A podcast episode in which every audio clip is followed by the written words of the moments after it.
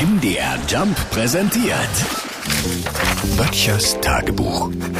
Notizen aus der Provinz. Das Autoradio wird 100 Jahre alt, verkündete gestern voller Stolz der Florian, Schlosser in der Autowerkstatt, und der muss es ja wissen, ne? Mein Radio ist gerade mal drei Wochen alt, widersprach ihm der Dominik, und der muss das auch wissen, weil seit drei Wochen nervt er uns mit Fragen rund um sein neues Radio. Dass das Gehäuse um das Radio, genannt Auto, auch neu war, ist völlig unwichtig. Es geht nur um die Quäke in der Mittelkonsole.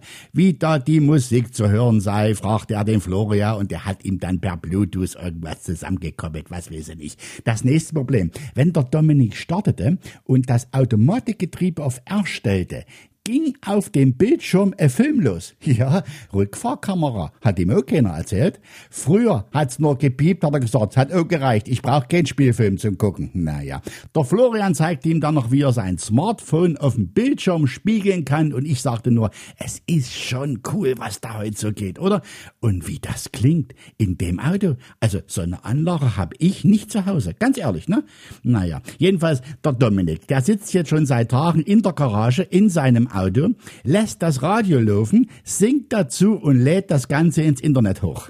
Garagenkaraoke mit Autoradio nennt er seine Erfindung. Hm, hat schon 200 Follower. Ne? Gefahren ist er übrigens mit dem Auto noch kein Meter. Geht auch schlecht. Ist ein Elektroauto und bei der exzessiven Radionutzung kommt der nicht weit. Böttchers Tagebuch. MDR Jump macht einfach Spaß.